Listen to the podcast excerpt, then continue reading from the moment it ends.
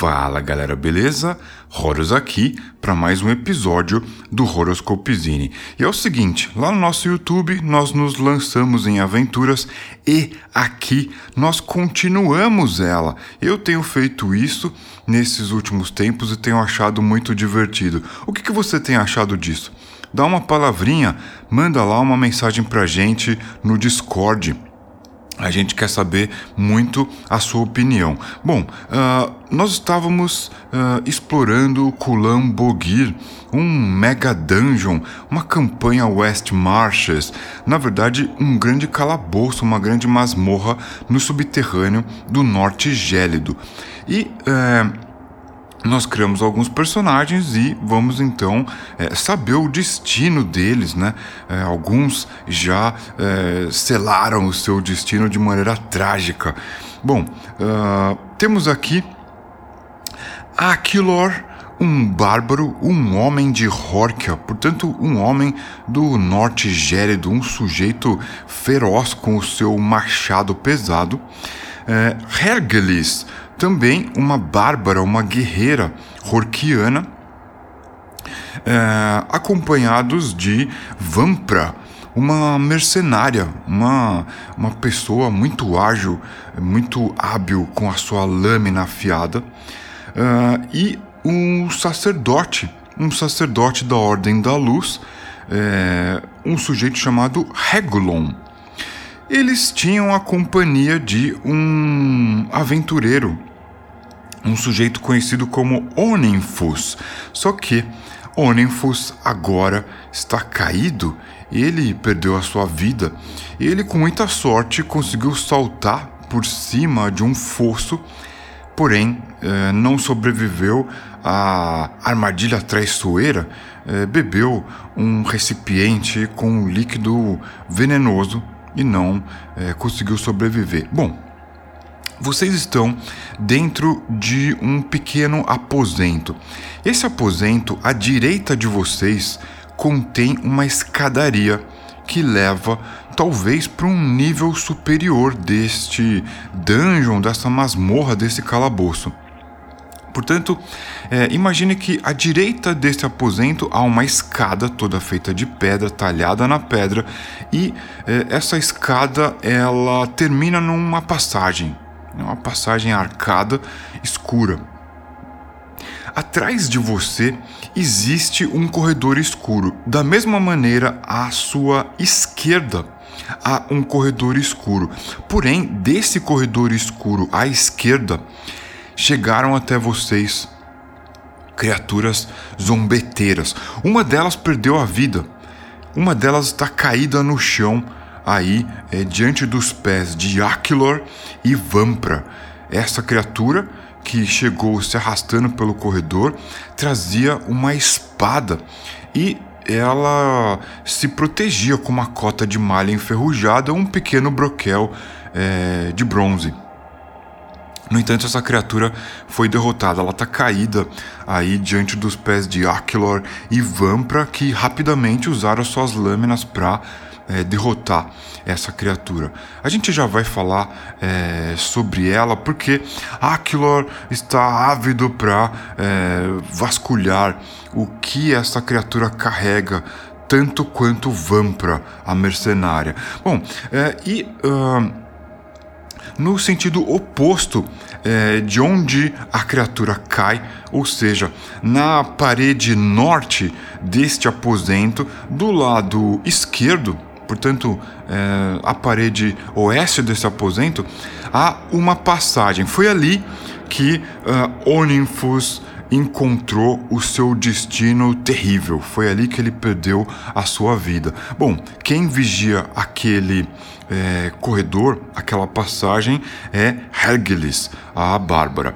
E ela está na companhia de Regulum, né, todos assustados porque algumas criaturas conseguiram se aproximar de vocês. Muito embora é, Aquilor tenha ouvido as criaturas se aproximando pelo corredor.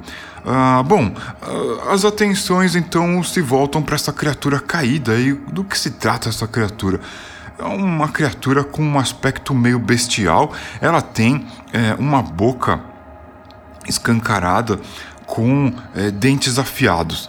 Uh, as, suas, as suas mãos terminam em garras e é, a sua mão direita ela segura é, de maneira forte, mesmo é, já caída no chão, ela segura de maneira forte e firme uma espada. Essa espada ela é um tanto quanto curiosa.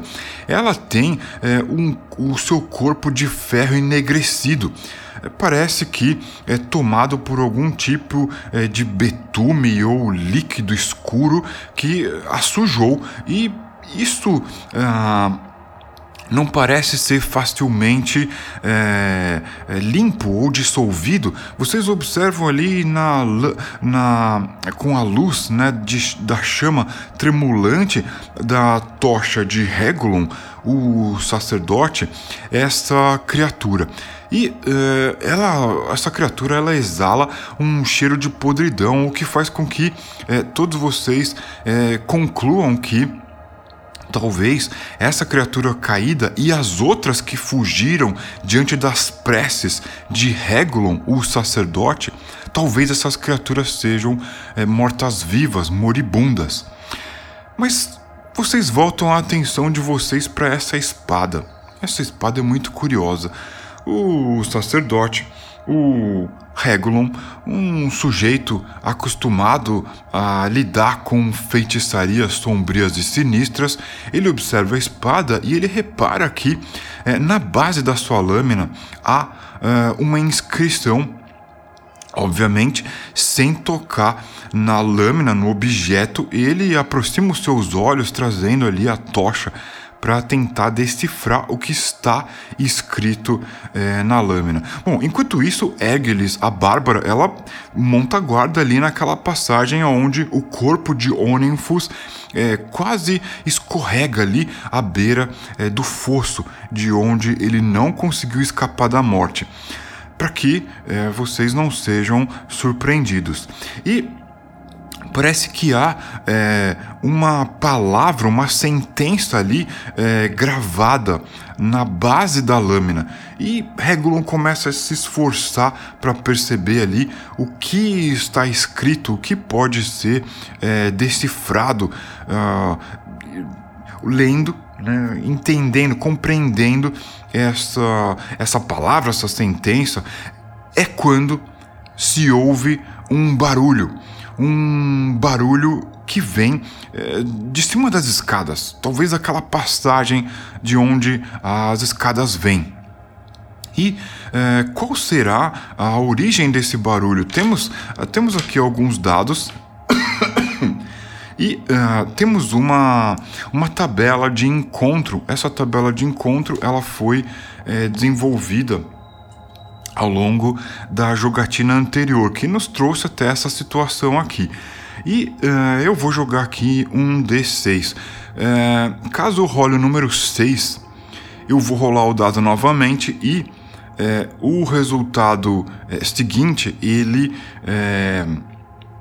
surge com um poder muito maior do que o normal. Tem existem aqui algumas possibilidades de resultado. Seja lá qual for, se eu rolar 6 e novamente o dado, esse resultado é, surge com um poder muito superior. Vamos rolar aqui então um D6. E é, nós rolamos aqui o número 2.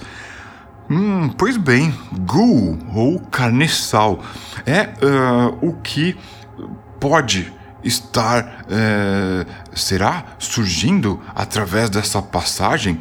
Pois bem, os nossos companheiros, dando conta é, do barulho, observam então o topo da escada e daquela passagem ali, iluminado é, àquela altura pela luz fraca já da tocha de Regulon, todos conseguem perceber uma forma é, se arrastando ali pela passagem. Essa essa criatura, essa coisa, ela carrega um machado na sua mão direita e é, com o seu braço esquerdo, ela carrega ali, é, tenta se defender com um pequeno broquel. Na verdade, essa criatura está armada e se posiciona de uma forma muito parecida à besta é esse monstro que foi derrotado é, tentando cruzar o corredor é, para alcançar é, você. E essa criatura então começa a descer pela escada, é, alheia aos olhos ali atônitos dos nossos companheiros e companheiras. Então, uh, o Regolon, o sacerdote, ele encosta as suas costas na parede e com a sua mão direita e os seus dedos espalmados ele é, começa a dizer uma prece, a mesma prece que os protegeu das criaturas que tentaram se aproximar desse aposento pelo corredor escuro e é, aonde foi tombada aí, essa criatura aí que vocês derrotaram. E ele começa então a pedir ali para que Osterion, a luz, o grande sentinela, o guardião, ele proteja vocês e que é, principalmente essa criatura seja afastada daí. E como é que a gente determina isso de maneira é, improvisada, já que a gente não está usando nenhum sistema de regras específico? Bom, é, a gente usa então aqui, é, seguindo a lógica do nosso vídeo no YouTube, dois dados. dois dados de seis faces é, para determinar o nível do desafio, digamos assim. Porém, é, vocês estão num lugar é, amaldiçoado, num lugar tenebroso, um lugar muito profundo no subterrâneo. E o próprio Regulon duvida que Osterion possa ouvir as suas preces aí, nesse lugar abissal. Mas é, ele vai tentar. Então, ao invés de lançar 2d6, eu vou lançar aqui 3d6 e vou remover o. É, me menor valor. Por quê? Porque eu quero causar uma distorção de rolagem aonde números altos sejam sorteados para é, representar essa dificuldade do Regulon em é, ser ouvido pela sua divindade. Então, vou pegar aqui 3d6, vou remover é, os menores valores, apenas um, né? Um menor valor, porque essa rolagem originalmente são dois D6, eu incluo um dado para provocar essa distorção. Bom, é, o menor valor aqui rolado foi o número 1, e os outros valores restantes foram 6 e 2, ou seja, valor total 8. 8 é o número do desafio. E eu vou pegar é, um D12 e vou rolar contra esse desafio. Porém, a fé de Regulon ela é muito forte. Ao invés de jogar apenas um D12 contra é, a dificuldade do desafio, eu vou rolar o D12 duas vezes e ficar com o maior resultado. Vou colher o maior resultado. Por quê?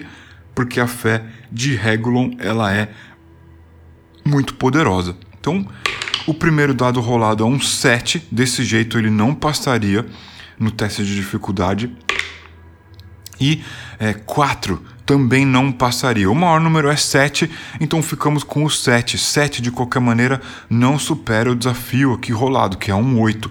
E o que acontece?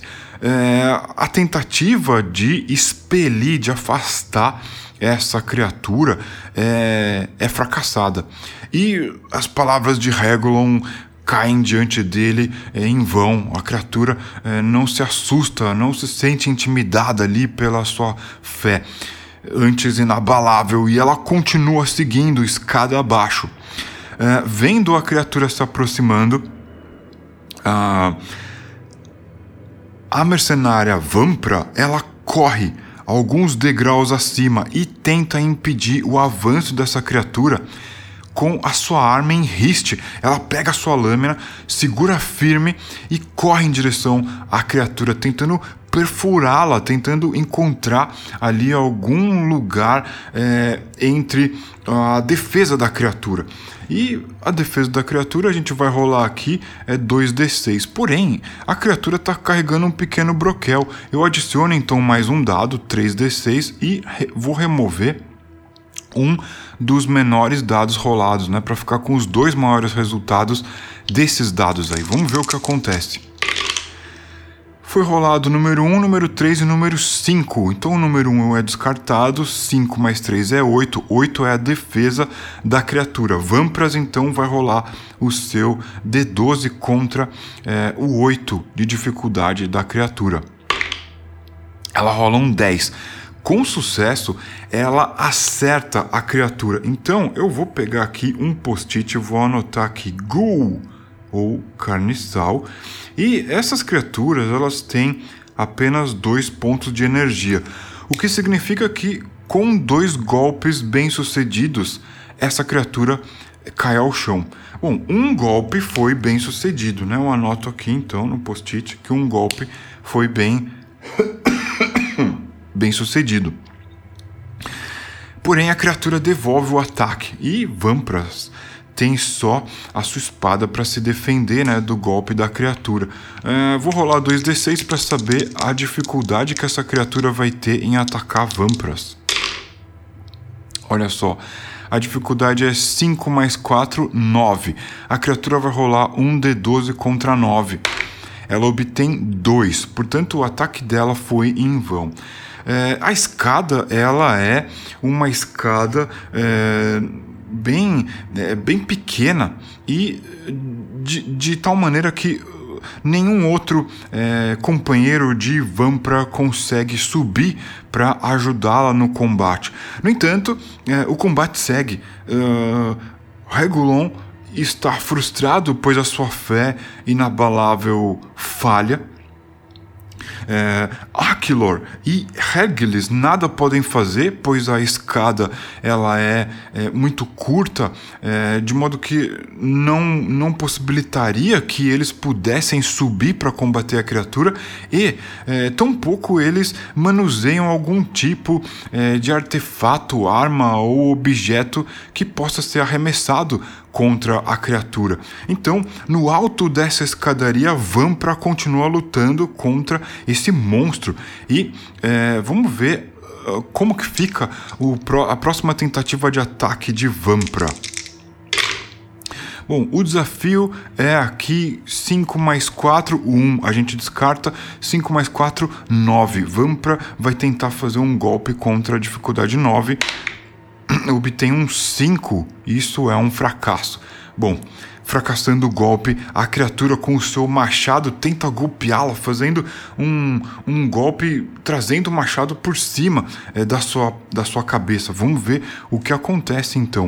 Uh, a dificuldade para esse ataque é, é 4 mais 1, 5. E a criatura obtém um 12.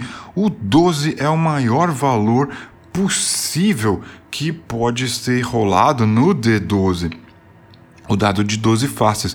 Dessa maneira, eu entendo que o golpe foi crítico, foi um sucesso crítico e Vampra fica muito machucada. Eu vou então anotar aqui é, na no post-it, né, na, nessa entre aspas ficha de personagem, que Vampra tem uh, três pontos de energia.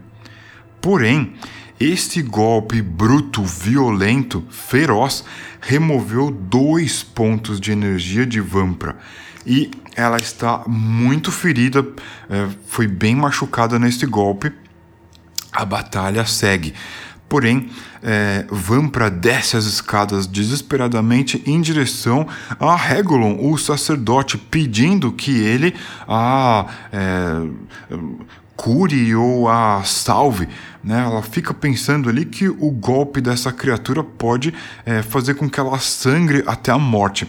E dessa maneira, a criatura convencida que pode é, vencer os seus oponentes segue descendo as escadas. E é, permanece ali no último degrau em frente a Aquilor. O bárbaro então corre para interpelar a criatura. Porém, é, quem será que age primeiro, né? Uh, a criatura rola. Uh, vamos pegar aqui uh, um dado bem diferente para fazer essa rolagem de iniciativa, que é o D66. Uh, como a gente rola um D66? Isso eu explico para você lá no nosso YouTube. Então vamos rolar aqui um D66 para a criatura. Ela obtém é, 63 e o D66 para Aquilor, que obtém 55. Então, é, Aquilor ele perde a iniciativa do combate. A criatura é, tenta atacá-lo. A dificuldade para isso é 5 mais 3, 8. A criatura então faz o ataque contra Aquilor, obtendo 6. E esse 6 não é o suficiente para é, atingir o bárbaro. Ele então se desvencilha ali, consegue. É, dançar à frente da criatura, é, fugindo do golpe dela, e balança o seu pesado machado de maneira furiosa para golpear a criatura com um giro horizontal, né? tentar é, golpear a criatura fazendo um corte horizontal ali com o seu machado. E é, a dificuldade para isso é Vamos rolar então aqui três dados e ficar apenas com os dois maiores resultados. É, removendo um, sobra um 4 e um 2. A dificuldade é 6. É, Arquilor, que é muito forte, vai rolar duas vezes o D12 e ficar com o maior resultado. Por quê? Dessa maneira a gente entende que a força dele está sendo usada para executar um ataque brutal. No primeiro, é, no primeiro primeira rolagem ele obtém um 10, o que já seria um sucesso. E na segunda ele obtém um 6, que é, também garante sucesso. Portanto, ele tem sucesso atacando a criatura e o seu golpe ele faz com que a criatura caia ao chão. Portanto, ele faz a criatura cair ao chão. Ele é, golpeia a criatura de maneira que ela é, é tem ali o seu torso rasgado, a criatura cai, fazendo o seu broquel rolar pelo chão. Bom, essa criatura que carregava um, machado cai ao chão. Todos ficam espantados com a ferocidade com que Vampra foi atacada. É, Regulon, o sacerdote, ele vai tentar evocar é, a, a presença da sua divindade para fazer com que aquele sangue que escorre ali é, do braço da Vampra é, seja estancado. Vamos ver se isso é possível. Vamos rolar 3d6, remover o menor valor, que foi um 2, sobra então um 2 e um 3, o que dá a dificuldade 5. E com a fé inabalável de Regulon, nós obtemos um 7 e um 10, portanto o 10 garante o sucesso. E Vampra ao menos tem o seu sangue estancado, né? Aquele sangue ele ele seca ao calor das mãos aquecidas e é, límpidas, puras de Regulon. Aparentemente é, estão todos fora de um grande risco, mas eles ficam é, temerosos por, porque é, essas criaturas elas surgiram tanto do corredor escuro ao sul desse aposento como do topo da escada. Será que essas criaturas estariam sendo atraídas por algum tipo de chamariz, né? a presença dos nossos companheiros e companheiras ou é, qualquer outra coisa, então é, o Regulon, o sacerdote, ele diz para o grupo: É, eu, eu acho que as criaturas talvez possam estar é, sendo atraídas por aquela, aquela espada, aquele objeto ali nefasto ah, aquele, aquele objeto é, feito de ferro escuro, aquilo ali não é usual. Eu acredito que as criaturas talvez estejam sendo atraídas por esse objeto amaldiçoado. É, eu rapidamente consegui ler ali ao pé da lâmina é, um nome. Um nome horrível: Keltar. Keltar foi o nome que eu li na inscrição daquela lâmina. E Keltar, eh, de acordo com as lendas e as tradições é, do povo nimiriano, Keltar foi é, um guerreiro que fez muitas barbaridades contra o seu próprio povo. naquela época, o povo nimiriano ainda vagava pelas planícies amarelas.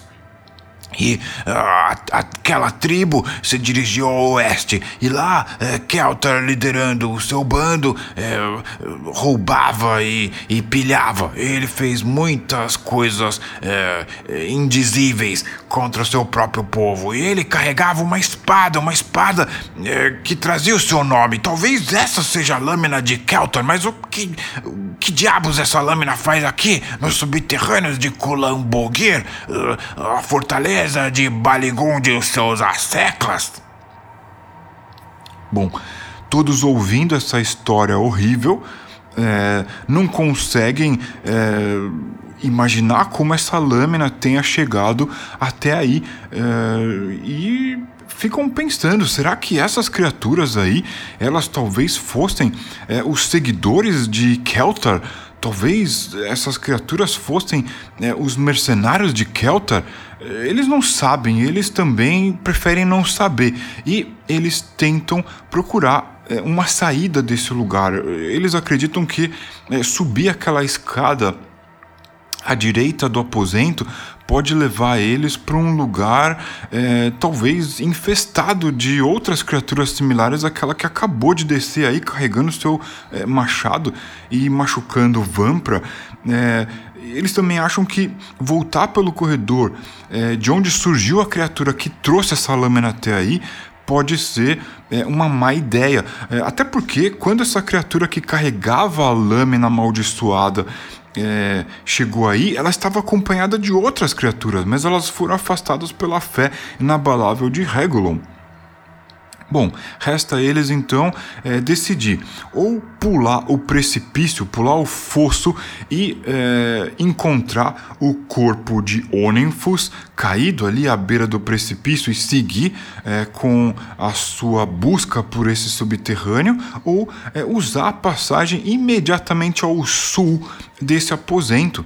Né? É, existem, dois, é, duas passagens ao sul desse aposento. Uma foi por onde vieram as criaturas, e outra eles é, ainda não visitaram. Bom, talvez eles devessem então uh, seguir por essa passagem é, de onde eles uh, não têm obstrução e de onde não ouvem barulhos. E para lá eles se seguem. Bom, é, dessa maneira, os nossos aventureiros e aventureiras eles seguem pelo subterrâneo. O destino deles é incerto. Porém, eu quero aproveitar essa oportunidade aqui para falar um pouco sobre as questões matemáticas, as questões de rolagem de dados escolhidas para é, fazer essa jogatina aqui. Como eu disse, esse, é, esse jogo ele não contém regras vindas de nenhum manual. Eu costumo me lançar em aventuras improvisando, usando ferramentas, ideias e mecânicas, não exatamente é, sistemas de regras consolidados. Então, é, o que eu posso dizer é o seguinte: tudo isso começou quando uh, eu tive a vontade de uh, me lançar em aventuras usando um, D, um D12, o dado de 12 faces, para que ele fosse é, protagonista é, dessas mecânicas que a gente experimentou aqui. Por quê? Porque eu sou um grande fã desse dado aqui, eu acho ele curioso. Ele é um dado que nunca para em cima da mesa, né? Eu uso aqui o meu Dice Tray, a minha bandeja de dados, para rolar esse. Rolei um 12 aqui. É, para rolar esse dado e ele parar. Ele é um dado que não para. O, o D12, né? Muito familiar a quem joga Dungeons and Dragons. Ele é um dado que rola, rola, rola, mas ele para em cima da mesa. O D12 ele é teimoso, ele é um dado que não costuma parar, ele continua rolando.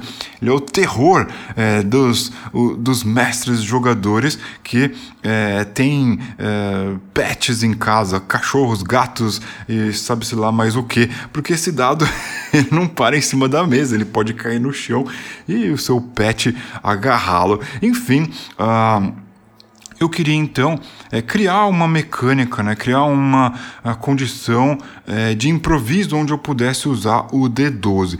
E para confrontar a possibilidade de é, rolagem aleatória no D12, eu escolhi ah, 2D6. Por quê?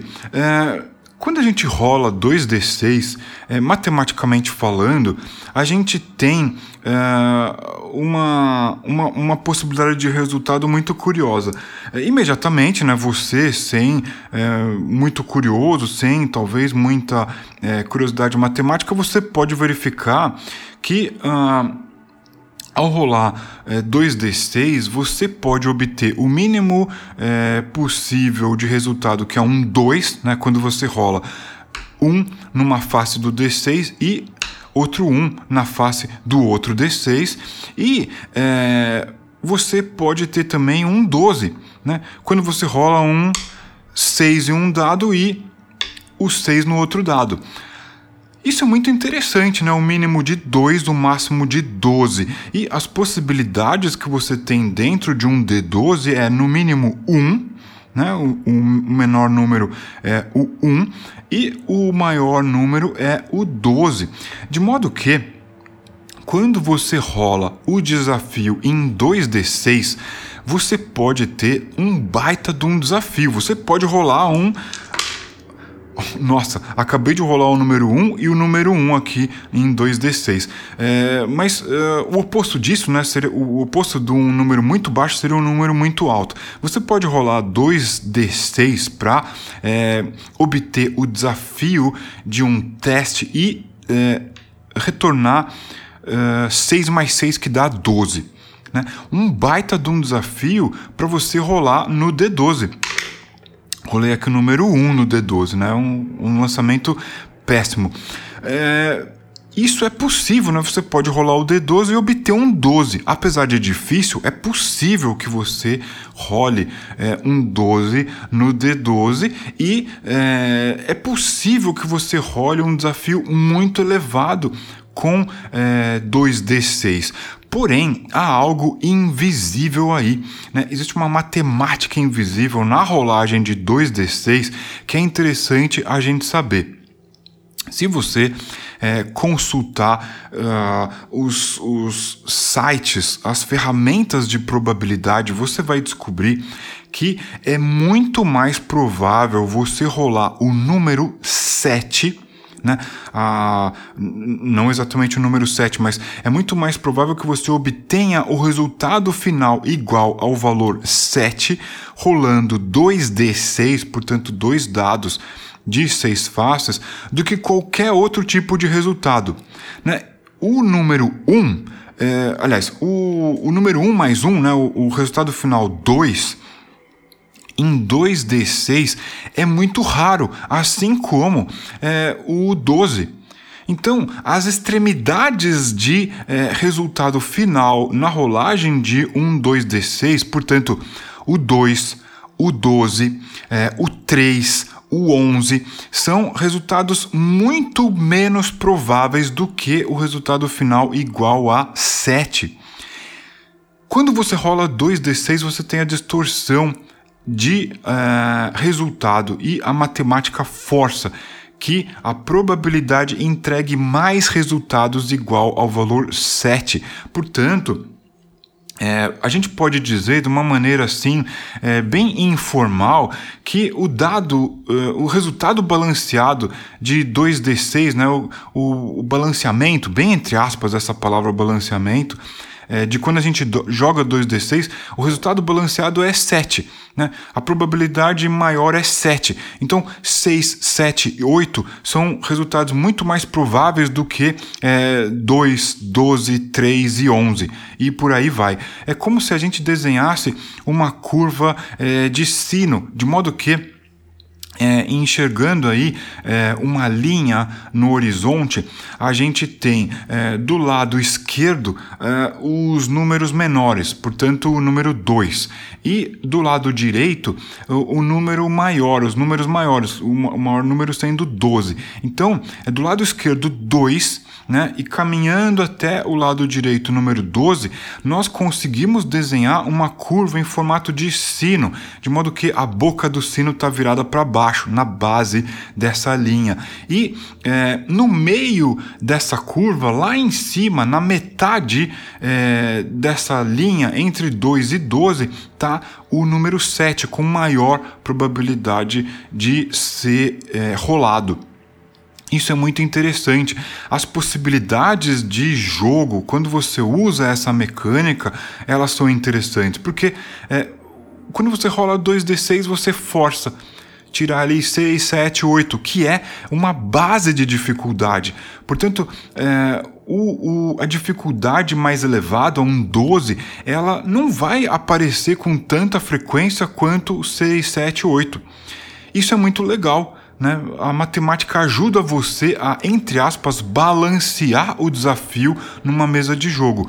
E, é, o, por outro lado, o uso do D12 ele possibilita é, uma coisa muito interessante. Você pode sim rolar o 12, né, o maior valor no D12 e dessa forma vencer o maior é, desafio que possa sair em 2D6.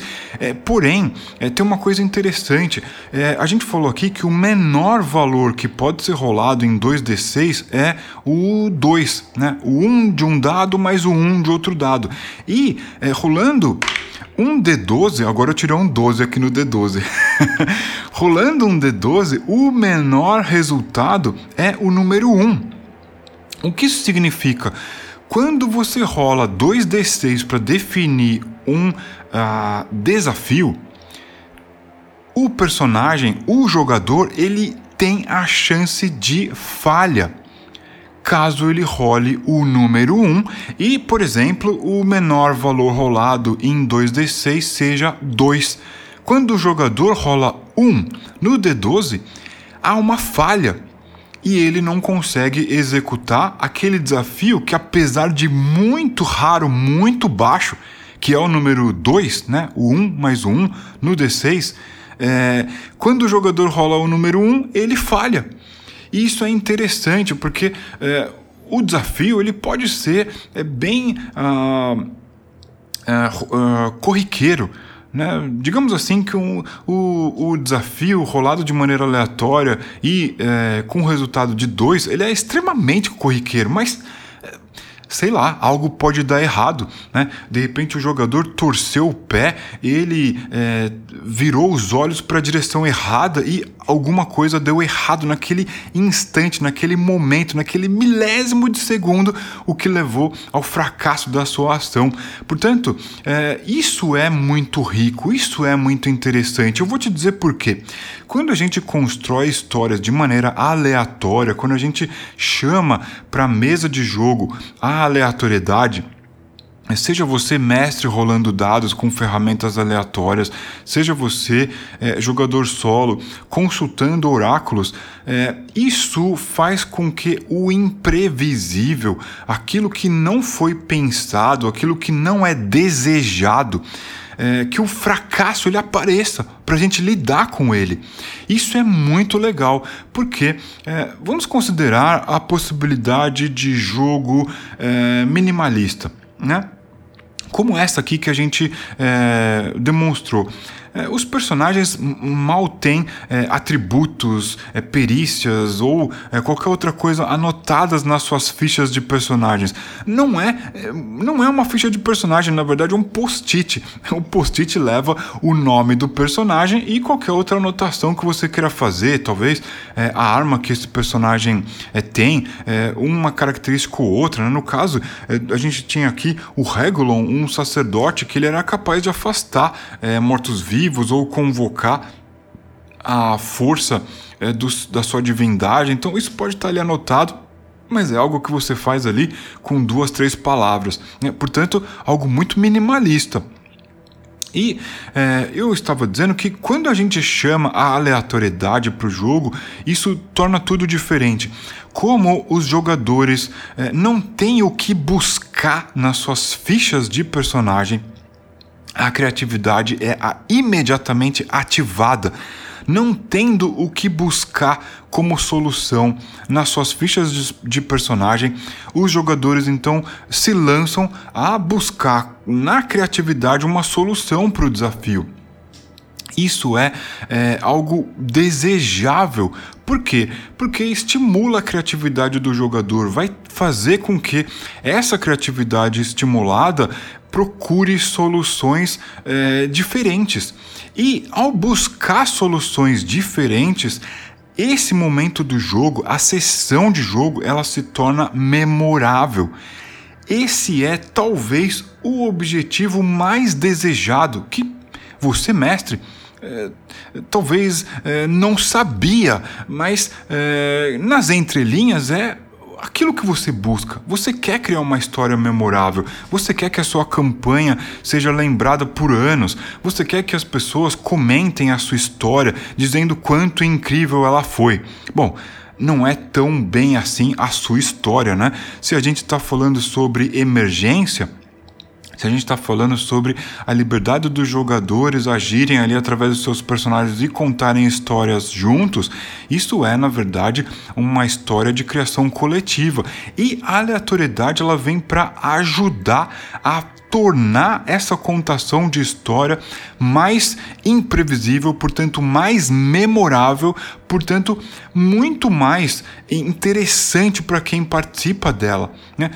Toda aquela é, sua vontade de é, fazer com que os jogadores voltem para sua mesa, aquela vontade de os jogadores se lembrarem de detalhes da história que foi criada junto, tudo aquilo pode acontecer com maior chance se você convidar a aleatoriedade e, é, obviamente, se uh, a emergência também estiver envolvida aí é, na sessão de jogo. E o que eu trouxe aqui para você é uma ferramenta que você pode usar nas suas próximas jogatinas, que é, é o uso de 2d6 versus 1d12. E, é, inclusive, a gente ilustrou aqui com vários exemplos né, as rolagens de vantagem ou desvantagem. É, como é que funciona isso traduzido aqui em miúdos?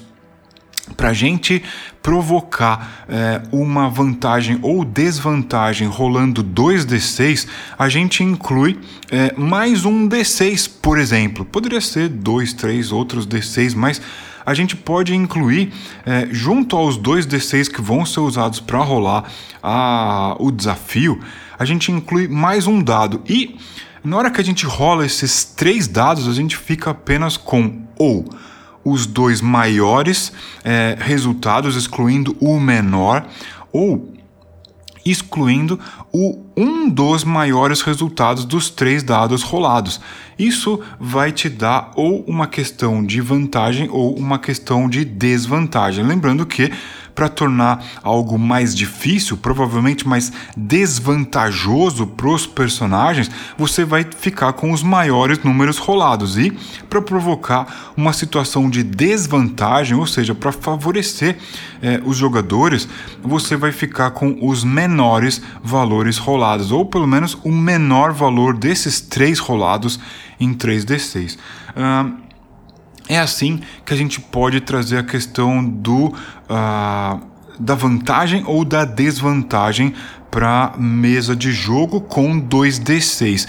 E do lado do jogador ou do NPC, da criatura, é, a rolagem de 1d12 também possui é, essa faceta da uh, vantagem ou da desvantagem. Para você provocar a vantagem rolando um D12, basta você rolar o dado novamente, ou dois dados ao mesmo tempo, e ficar, no caso de querer uma vantagem, o maior valor entre os dois ou mais dados rolados. E é, o inverso também. Né? Para provocar a situação de desvantagem, você rola 2D12 ou, né, caso você tenha apenas um dado, role ele duas vezes e fique com o menor valor rolado para provocar a desvantagem. Bom, Dessa maneira, eu consegui aqui é, dar um belo exemplo de como a gente usa esse, é, não vou nem dizer sistema, mas esse, essa ferramenta de 2D6 versus 1D12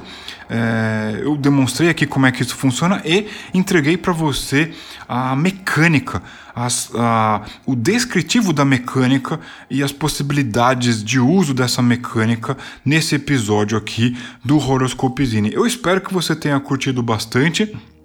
Eu vou ficar bem feliz em saber que você gostou desse episódio. Para isso, comenta lá no nosso Discord que você ouviu e curtiu.